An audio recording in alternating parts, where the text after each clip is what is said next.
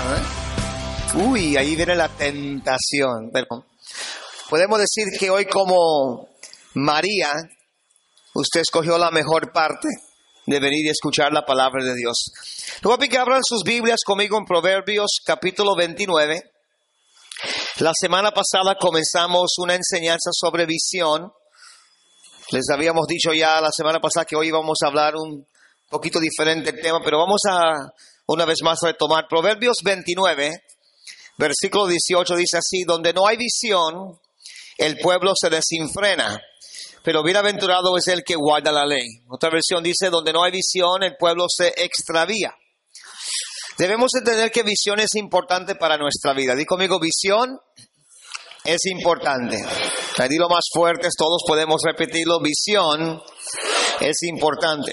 ¿Por qué visión es importante? Porque donde no hay visión, donde carece visión, uno se puede extraviar. Una versión dice se sale del camino. A diferencia de visión, visión controla, visión gobierna.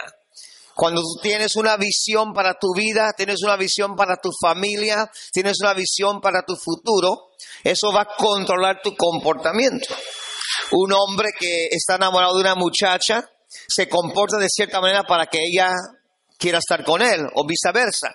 Una persona que quiere salir de deudas deja de gastar dinero indebido porque sabe que tiene una meta de liquidar los, la deuda que ya tiene y quiere salir de las deudas. Entonces visión es importante para nuestra vida, controla, pero la falta de visión permite los, las malas decisiones y los caminos equivocados. La semana pasada dimos dos definiciones, si no estuvo usted la puede apuntar rápido, de lo que es visión. Decíamos primero que visión es la habilidad de poder viajar al futuro y ver cómo una situación puede ser. Decíamos algo la semana pasada, lo que no puedes mirar, no puedes cambiar. Dí conmigo, lo que no puedo mirar, no puedo cambiar. A ver otra vez, lo que no puedo mirar, no puedo cambiar. Si tú no puedes mirar un matrimonio bueno, no podrás tener un matrimonio bueno. Si tú no puedes mirar tu vida libre de deudas, jamás saldrás de las deudas. Tu capacidad de mirar va a determinar lo que tú vas a hacer. Jeremías, cuando Dios le preguntó, ¿qué ves tú? Él le dice, veo la barra de un almendro y dijo Dios, bien has visto porque yo estoy acelerando mi palabra para cumplirla.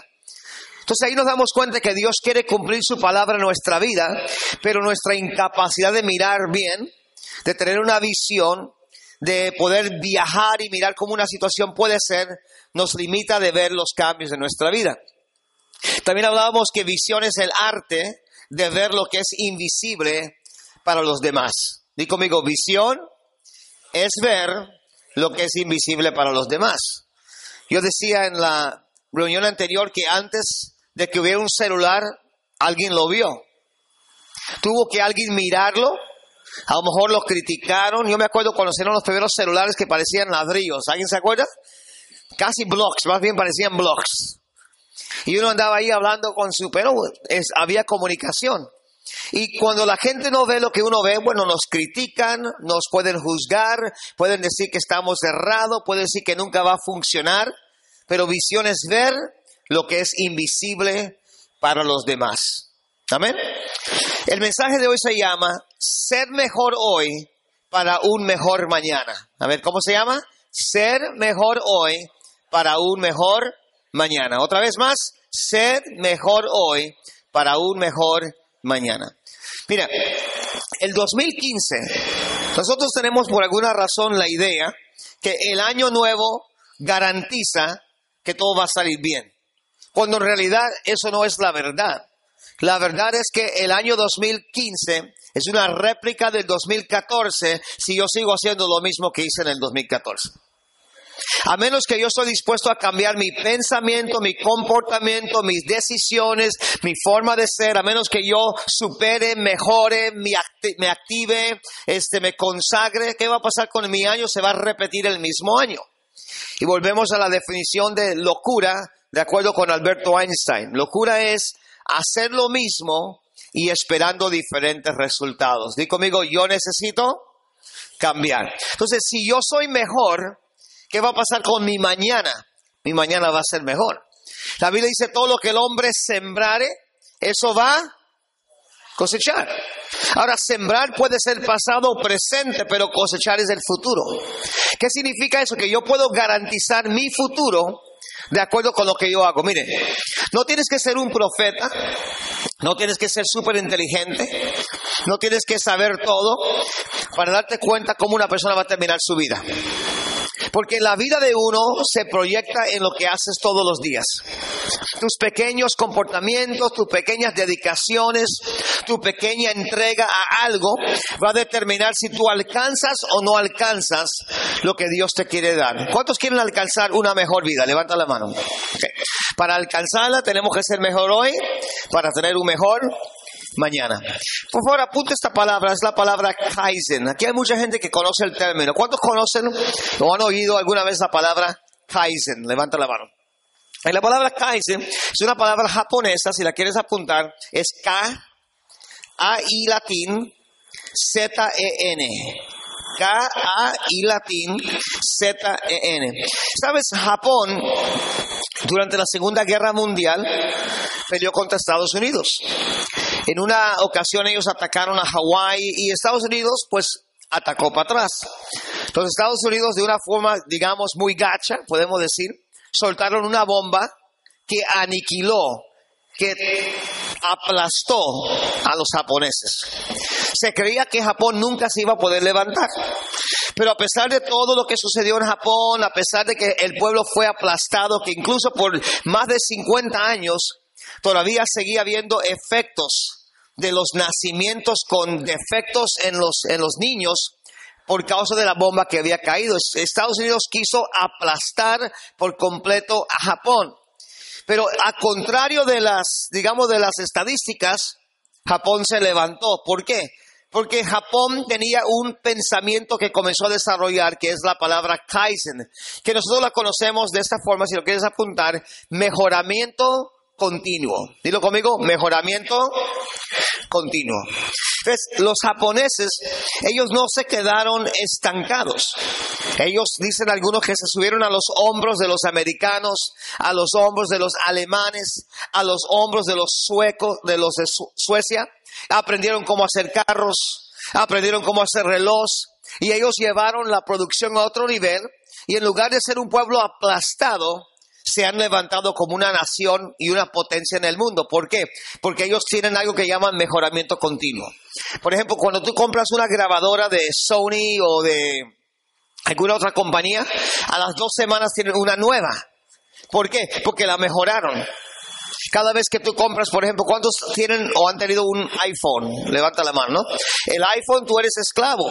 Yo he tenido como seis iPhones, perdí cuatro, ya no me compré otro.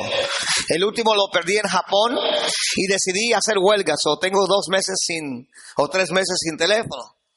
Pero ellos diseñan el teléfono el tiempo, el teléfono se va actualizando pero llega un momento que tú puedes actualizar el software, pero no puedes actualizar el teléfono. Y tú estás esclavo a comprar otro. ¿Por qué? Porque se están mejorando. Cuando tú mejoras, cuando tú superas, tú estás en demanda.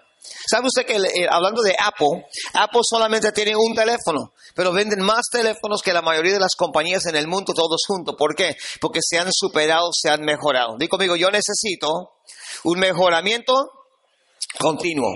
Algo que yo vi de la palabra Kaizen que yo ignoraba porque yo siempre he usado la definición con, eh, mejoramiento continuo, es que la palabra Kaizen significa, escríbelo, un buen cambio. Y todos necesitamos un buen cambio. Si nosotros no hacemos un cambio en nuestra vida, nuestra vida nunca va a ser lo que Dios quiere que sea. Tus sueños, tus anhelos, tu visión, todo lo que tú quieres alcanzar como persona, no solamente hablando en lo espiritual, sino hablando en todos los aspectos de tu vida, a menos que nosotros mejoremos y tengamos un buen cambio, nunca lo vamos a alcanzar. Ahora le hago esta pregunta, ¿qué pasaría si todos nosotros aquí, en todas las reuniones, cambiaríamos? Si como iglesia fuéramos mejores abogados, mejores doctores, mejores trabajadores, mejores pintores, mejores mecánicos, si nosotros como personas superáramos en nuestra vida, di conmigo, la iglesia superará también.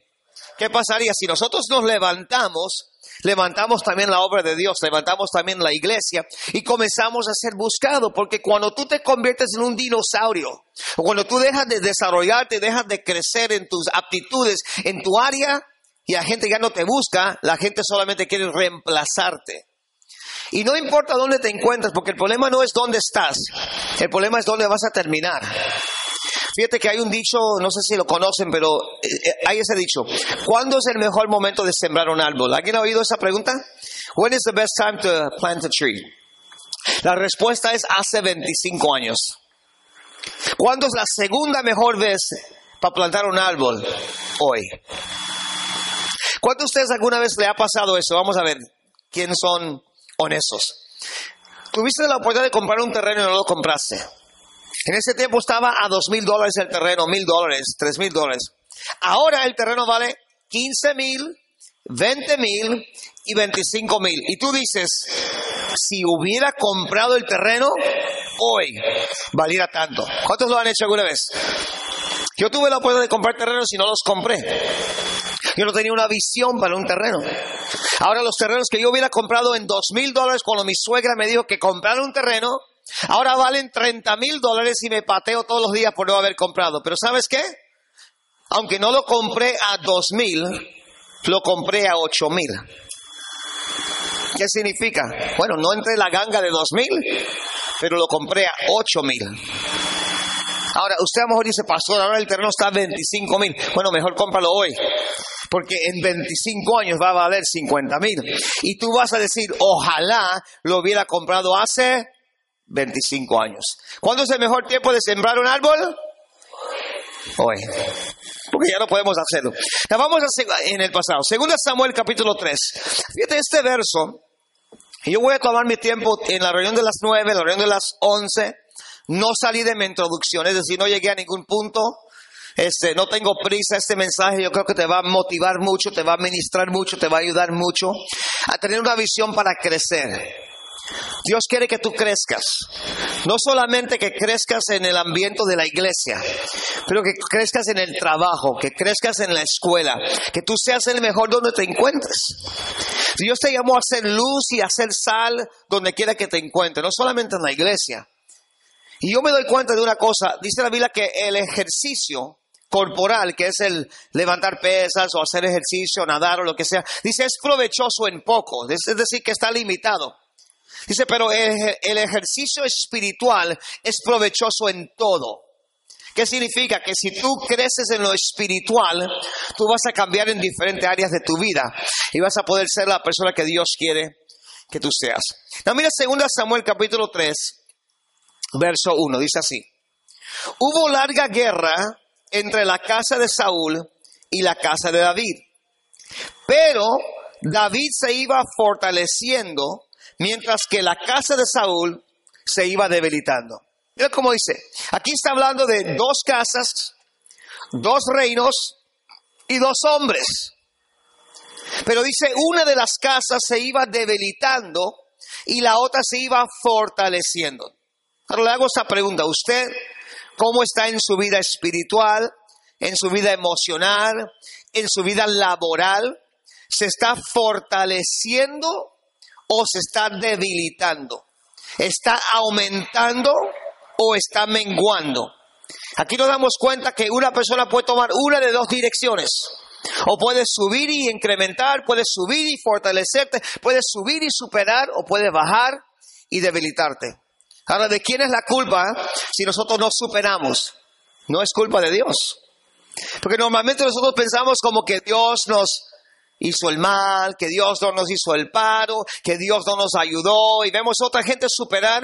Pero sabes qué? El secreto a crecer, el, secreto a superar está en nosotros. Dí conmigo, yo tengo la clave para crecer. Quiero que vean conmigo un verso, primero de Corintios capítulo 9.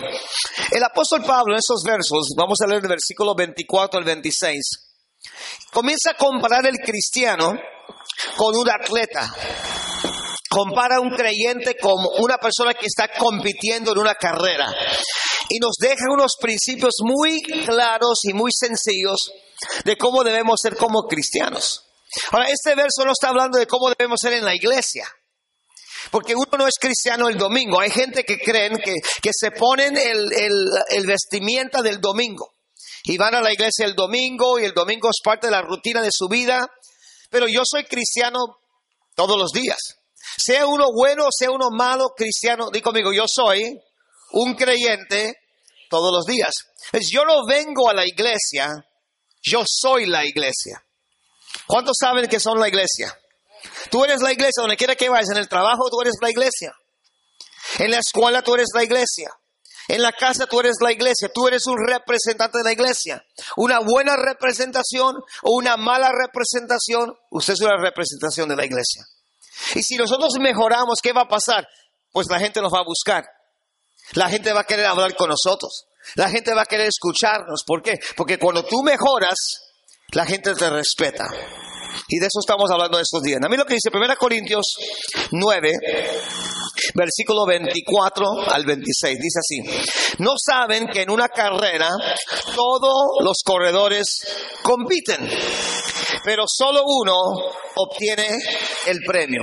Y como dice, no saben, léelo conmigo, no saben que en una carrera todos los corredores compiten, pero uno solo o solo uno, que dice? Obtiene el premio. Hagamos una pausa un momento. Yo me doy cuenta, yo tengo 27 años de cristiano. Y yo me doy cuenta en esos 27 años que dentro de la iglesia cristiana se adoptó un mismo pensamiento que tiene el mundo. Pues, pues, no sé si usted sabe que en Estados Unidos, no sé qué tanto está realmente en México, pero en Estados Unidos eh, nadie es un perdedor. Nosotros hemos llegado a aplaudir el intento en lugar del el éxito. Cuando una persona intenta hacer algo, aunque lo haga mal, le aplaudimos por intentar. Pero lo que pasa es que eso ha creado en la gente una falta de un espíritu de conquistar. Porque pues si terminas en el lugar 16, te va a dar un premio ¿Para qué vas a competir y esforzarte para ser el ganador del primer premio? Pero ¿qué dice la Biblia? Dice, no saben que en una carrera todos corren, todos compiten, pero di conmigo, solo uno se lleva el premio. Ahora, no, no tome mal lo que le voy a decir. En la iglesia por muchos años se ha aplaudido la gente que intenta. Por ejemplo, yo no soy un cantante, Ahora, ¿puedo cantar? Pues puedo. Sea bien o sea mal, yo puedo cantar. Amén. Pero no soy cantante.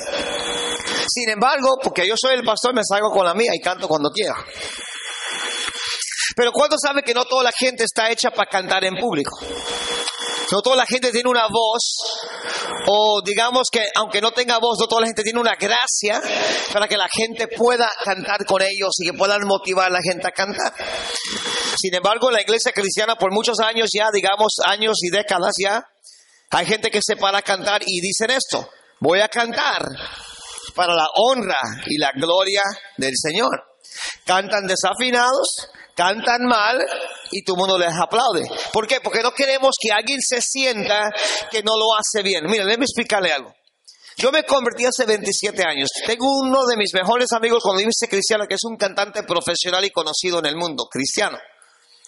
Yo pensé en el principio que a lo mejor Dios me iba a usar a mí en el canto. Una vez le dije, oye, Abel, a lo mejor yo también puedo cantar. Y me dijo, Johnny, el canto no es lo tuyo.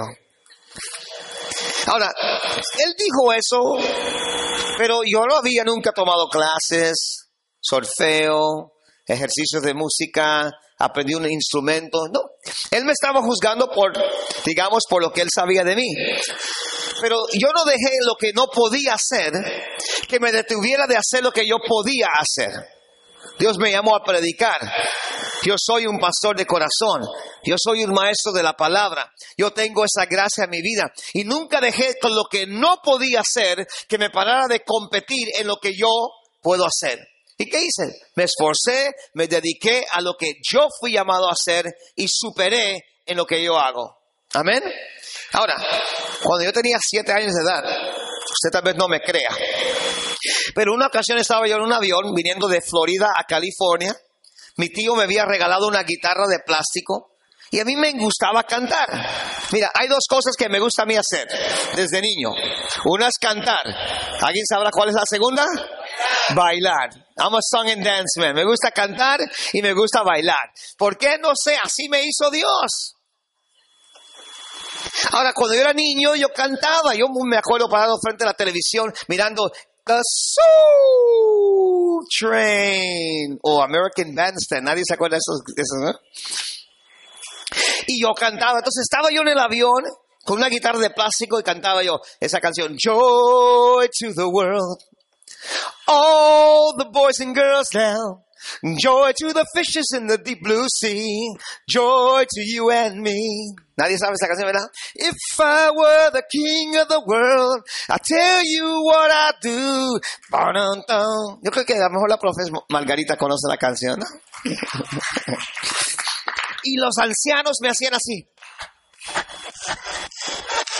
Me querían la gente mayor, yo les cantaba en el avión y ellos, una mujer, usted tal vez no lo cree, una mujer que era una busca talentos, me vio eh, desenvolviéndome y le dijo a mi mamá, ¿por qué no dejas que tu hijo venga a Nueva York? Le, le, hagamos lo que llaman un screen test, una prueba para ver si él tiene las aptitudes para ser un actor, para ser un cantante. Y mi mamá le dio un retundo, no. So, nunca sabremos. A lo mejor sí hubiera sido un cantante. A lo mejor usted me hubiera estado viendo en lugar de aquí, me hubiera estado viendo en el cine. Pero gracias a Dios que Dios me dio lo mejor, que es predicar la palabra. Amén. Gracias a Dios. Ah, lo que le quiero decir es, yo no me desarrollé en una área pero no dejé que eso me detuviera de desarrollarme en otras áreas. Tú tienes áreas que tienes que superar, que tienes que crecer, que Dios quiere usarte, Dios quiere que tú seas el mejor en lo que tú haces. Dí conmigo, yo necesito mejorar para tener un buen mañana. La seguimos leyendo. No saben que en una carrera todos los corredores compiten, pero solo uno obtiene el premio. Corran pues de tal modo que lo obtengas. ¿Qué está diciendo el, Señor a través del apóstol Pablo o el Espíritu Santo a través de Pablo? Oye, no te conformes con solamente competir. Corre de tal manera que obtengas el premio. Nos dice más adelante eh, que nosotros, en, dice, los deportistas entrenan con mucha disciplina. Ellos lo hacen para obtener un premio que se echa a perder. Nosotros, en cambio, por uno que dura para siempre. Tú tienes que echarle ganas en tu vida. En tu vida espiritual, en tu vida laboral, en tu vida escolar, tú deberías echarle ganas, deberías crecer, deberías mejorar. ¿Para qué? Para que alcances el premio. No te conformes con solamente asistir a la iglesia. Dí conmigo, estoy en una competencia. Dilo fuerte, estoy en una competencia y necesito mucha disciplina para alcanzar el premio. Pero no te debes conformar con solamente haber dicho, bueno, yo corrí, sino que yo quiero ser el mejor. Qué triste que vemos tanta gente en el mundo cristiano, no nada más aquí, pero en el mundo cristiano, que no tienen una visión para superar en su vida, que se quedan estancados en sus estudios. Ahorita a las 11 estábamos eh, entrevistando a Oscar. Oscar es un muchacho que es, él es carpintero, él es constructor, él eh, remodeló nuestra casa. Y vaya que duró mucho tiempo en mi casa. Y cobra bastante bien. Pero Oscar tenía el sueño de que él quería ser arquitecto, que habían trabajos que él no podía conseguir por su nivel de estudios y por su nivel de, porque no podía firmar o porque no tenía nada que lo amparara. Entonces a los 32 años de edad terminó su prepa. Se metió a la universidad y acaba de terminar. Y es arquitecto. ¿Qué hizo Oscar? Se esforzó, se motivó, tuvo una visión, también tuvo una esposa que lo apoyó, pero terminó la escuela y ahora, ¿qué pasó con su valor? Su valor creció. Él fue mejor hoy para tener un mejor mañana. Escuche bien, no te sientas mal, pero si tú no haces nada hoy, para arreglar tu mañana. No critiques ni llores cuando mañana llegue. Si tú lo soñaste, no te esforzaste, no te mejoraste.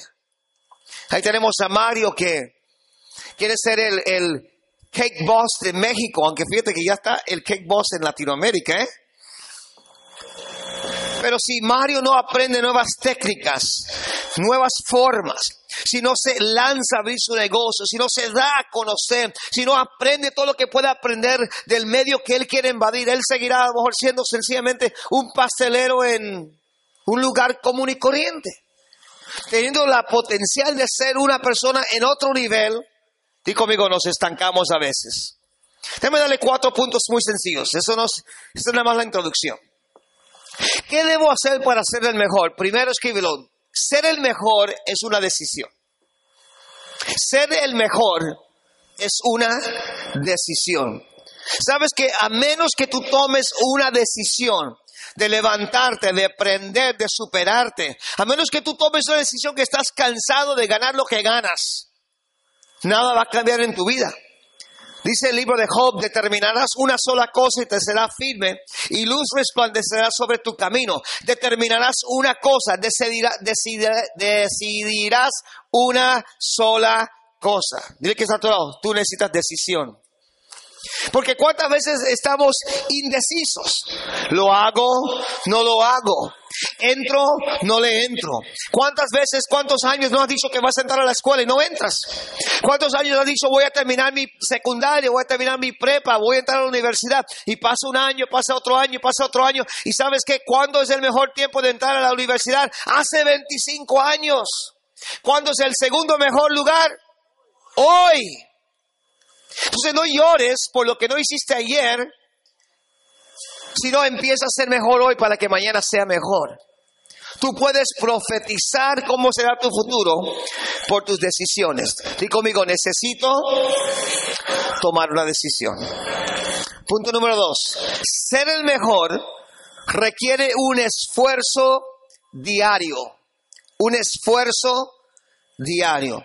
¿Sabes? Sufrimos mucho los creyentes. Bueno, a lo mejor toda la humanidad. Sufrimos mucho de darnos descansos. Saben que ser el mejor requiere mucha disciplina, requiere mucho esfuerzo. Le voy a hacer una pregunta. ¿A alguien aquí le gusta el básquetbol? Poquita gente, no, no es un deporte muy mexicano. Si dijera cuánto le gusta el soccer, pero no tengo ninguna estadística para usted. Le voy a hablar de básquetbol. En el rango de los mejores jugadores de básquetbol hay un hombre, es gringo, alto, pelirrojo, él se llama Larry Bird. Lorenzo el pájaro. Y Lorenzo el pájaro, Larry Bird, jugó por un equipo que se llama the Boston Celtics. Él todos los días iba a tirar el baloncesto, todos los días practicaba. Porque uno de los puntos que vamos a mirar es que tú tienes que practicar tus habilidades o tus habilidades nunca van a crecer. Tú puedes querer ser un buen predicador, pero si nunca predicas, nunca vas a ser un mejor predicador. Yo le prediqué al espejo primero antes que le prediqué a una persona. Yo decía, si me puedo mirar mi cara feo, le, puedo, le predico a cualquiera. Y Larry Bird salía todos los días como otros a tirar el balón. Usted sabe, por un promedio, la mayoría de los deportistas eh, de, de básquetbol tiran alrededor de 300 balones el día. Imagínate todos los días tirar un balón. 300 veces. Ahora fíjate qué bien lo hago yo, míreme, para que vea. Practiqué para ustedes. ¿Qué tal? Pero no sé jugar básquetbol, solo practiqué, es pura finta.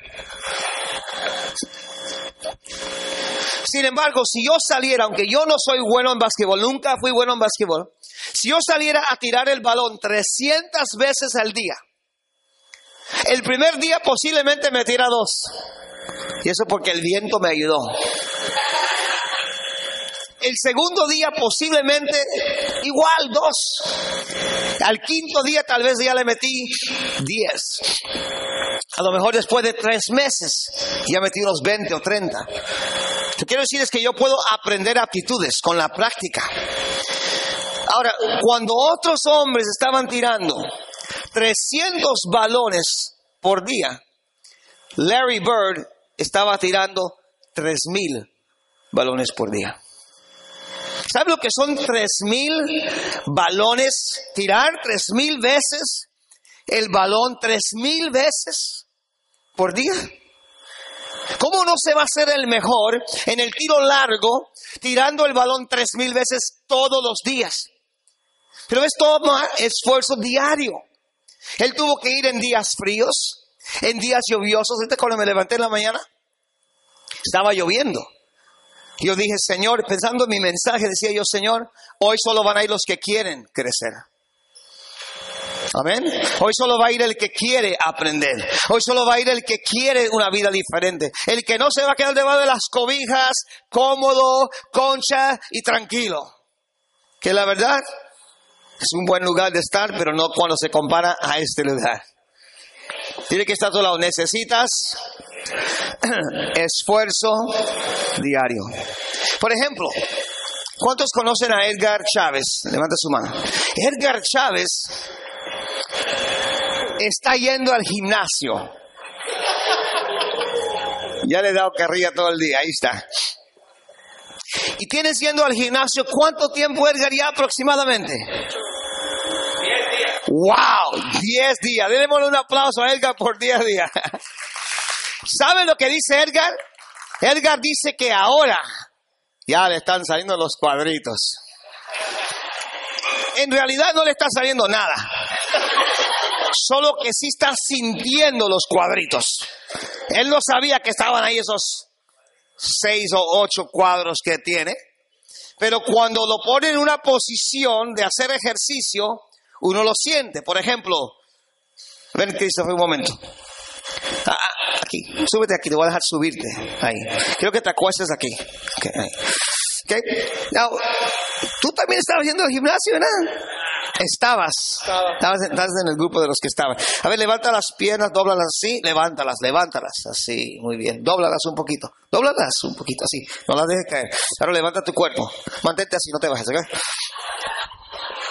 Ahora, si dejamos ahí a Christopher, en poco tiempo él también va a sentir los cuadritos, va a sentir los músculos, va a sentir eh, lo tenso que se está poniendo, el dolor, el, el peso. ¿Ya lo estás sintiendo todavía no? Ahora volteate y ponte en forma de, push-ups. A nosotros en el ejército bien suave nos hacían estar así todo el día. Levanta la cara, déjame mirar para adelante. Así, sí. Muy bien. Y cuando nos peleábamos con alguien era cara a cara, así nos ponían.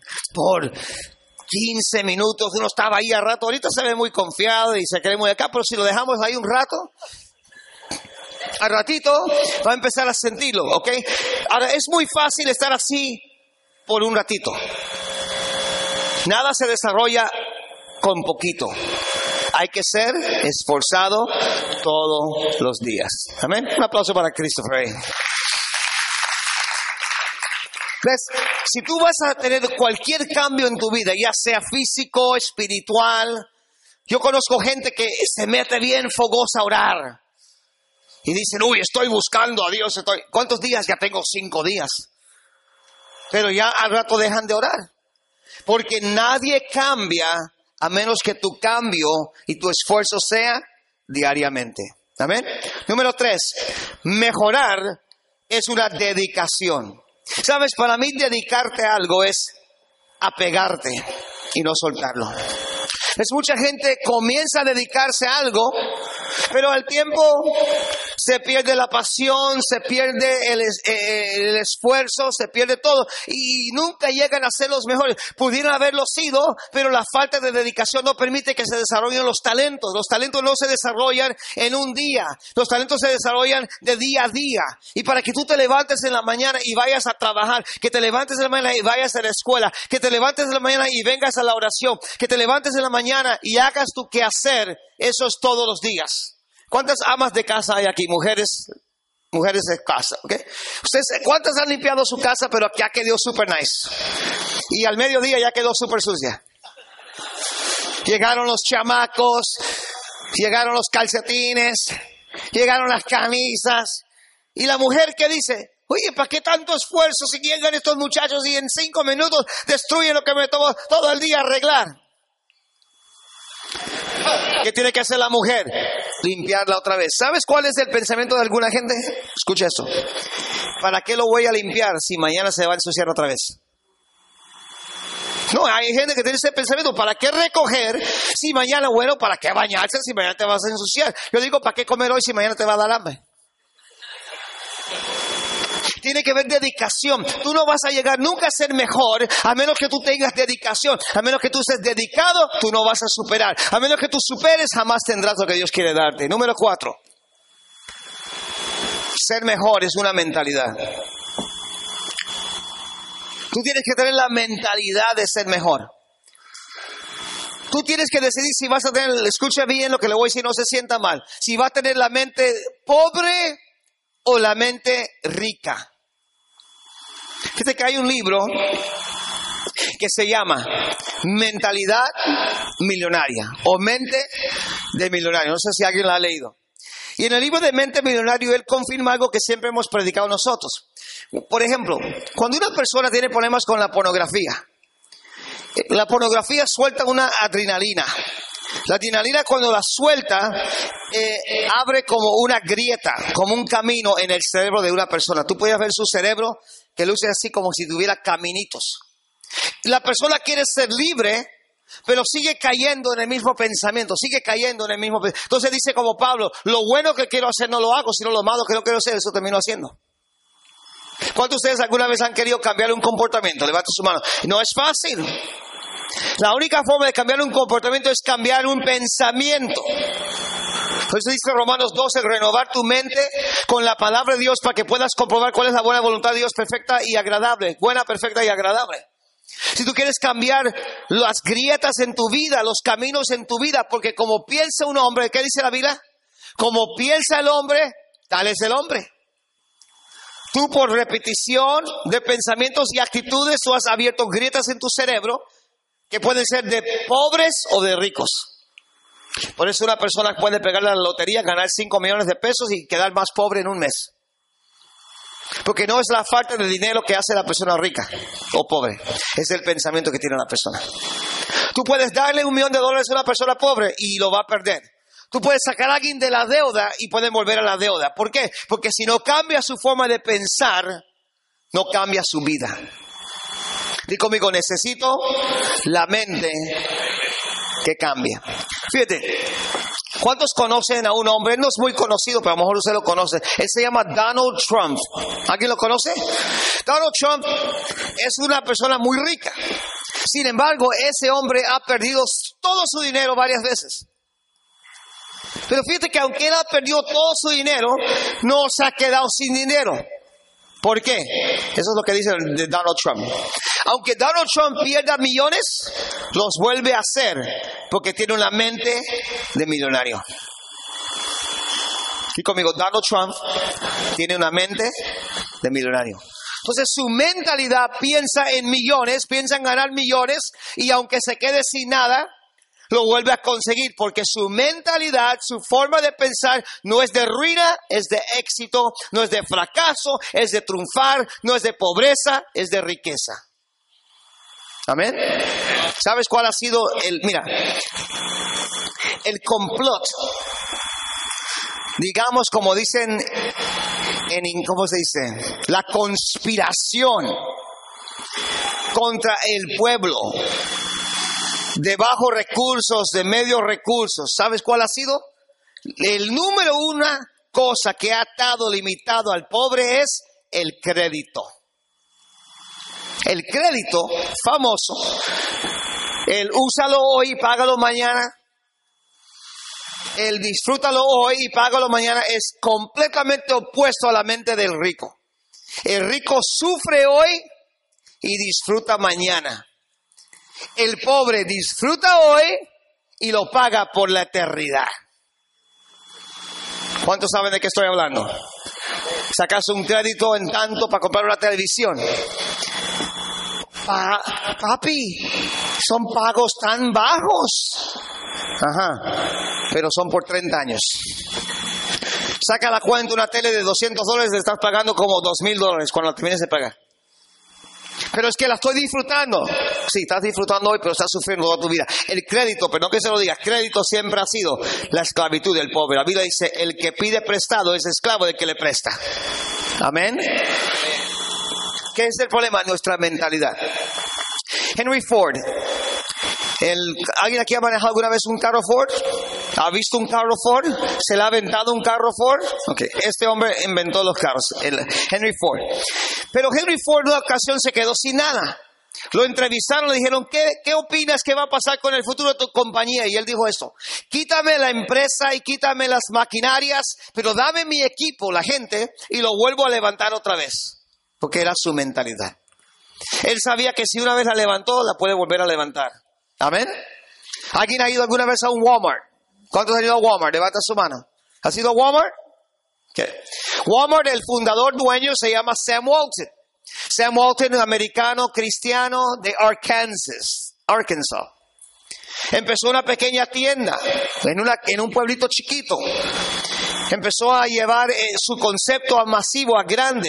E incluso si llamaríamos a Walmart lo que es, es un tiburón. Todas las compañías que han tronado por Walmart. Porque Walmart es un tiburón. Pero Walmart que hizo sencillamente llevó dos cosas.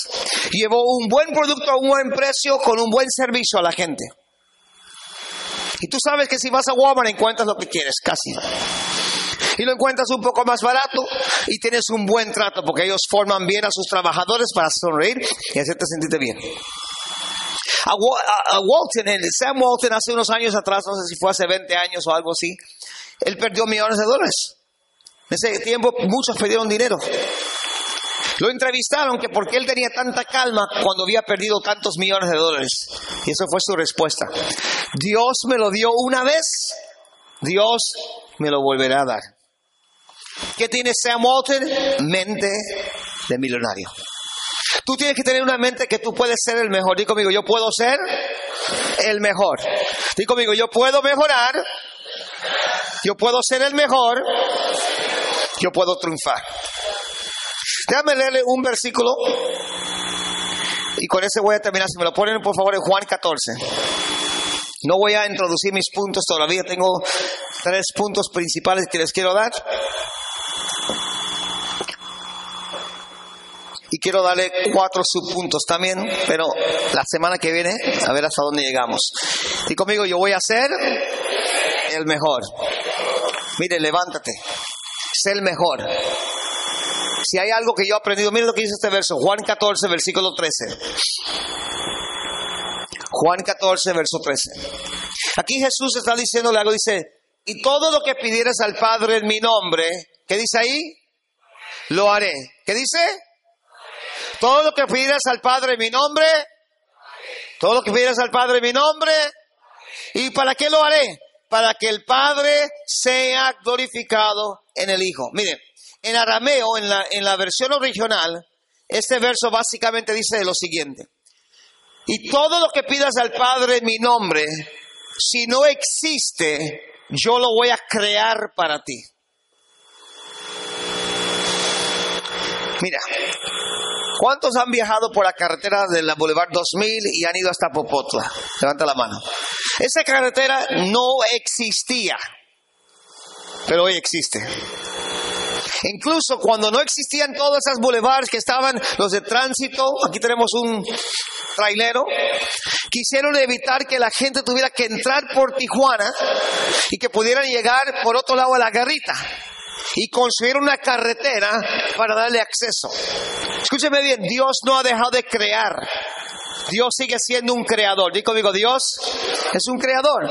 ¿Qué significa? Si algo le pides a Dios, si algo le pides al Padre en el nombre de Jesús, Él lo hará. ¿Qué significa? Que si no existe, lo puede crear. ¿Qué significa eso, pastor? Que tal vez el puesto que tú quieres en tu empresa no existe. Pero si tú se lo pides, Él lo puede crear. Yo le daba una idea a alguna gente en la, en la reunión de las 11.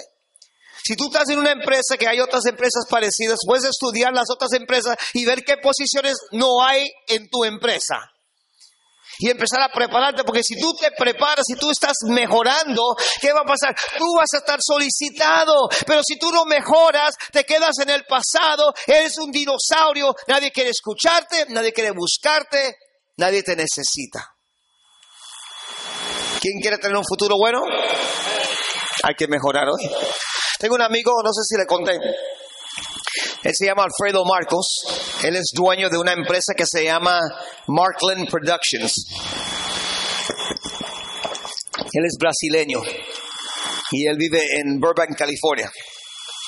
Su compañía, su empresa se, se dedica a lo que es la, la traducción de voz de películas americanas en inglés a 100 idiomas.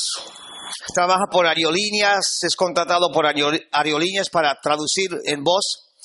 Y un día estaba sentado con él en su trabajo, lo fui a ver, estamos en la oficina platicando. Ha sido un buen amigo él. Él fue el amigo ese que no me quiso prestar dinero, ¿se acuerda? Y me enojé con él, pero me enseñó a no endeudarme, sino a ser sabio y salir de las deudas. Y ese mismo un día sentado en su oficina, digo, ¿sabes qué, Alfredo? Si yo quisiera trabajar en tu empresa, yo tuviera un trabajo y el salario que yo quisiera. Digo, incluso yo pudiera crear, le dije, mi propia posición en tu empresa.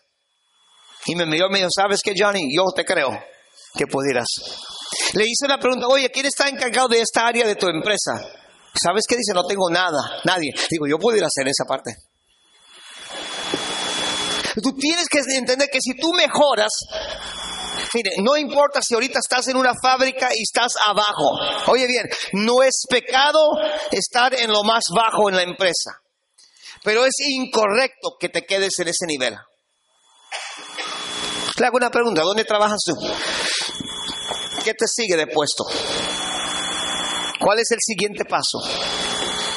No sé.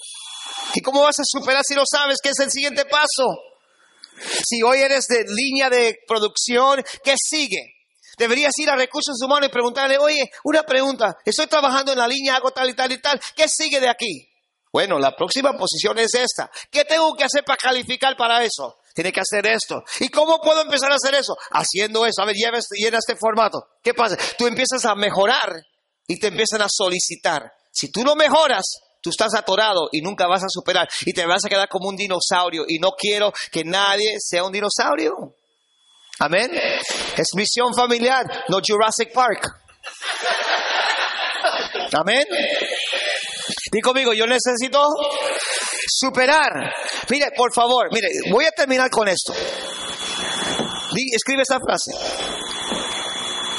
No estoy en mi último escalón. No estoy en mi último escalón.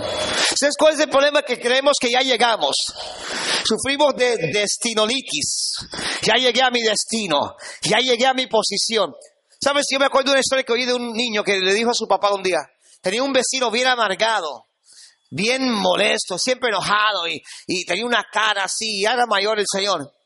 Y le dice al hijo al papá, papi, ¿Por qué el, señor Smith, digamos, el señor Smith, por qué siempre está amargado y triste, enojado? ¿Por qué? Y el padre le dijo esto, hijo, él trabajaba por refinerías de aceite, de oil refineries.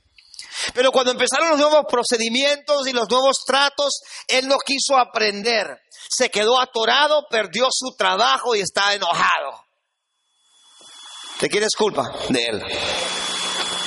Tú deja de culpar a Dios, deja de culpar, culpar tu patrón, deja de culpar a los demás.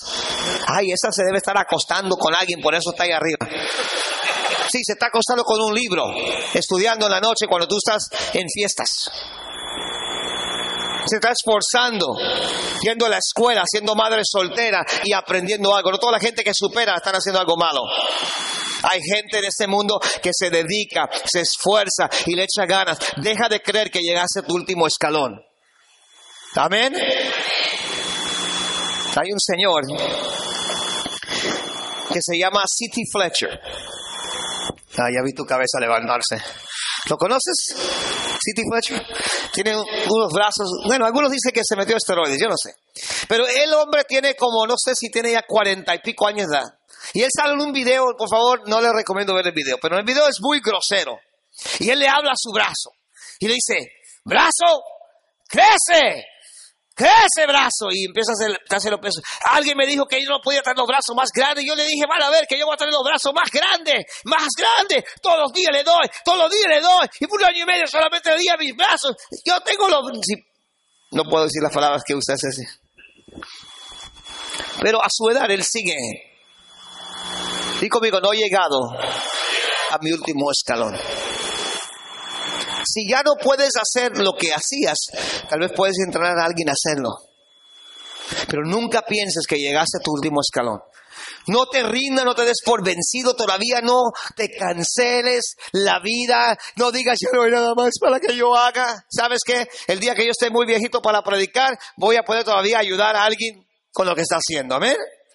Y conmigo, todavía hay más por delante. Póngase de pie, ya terminé.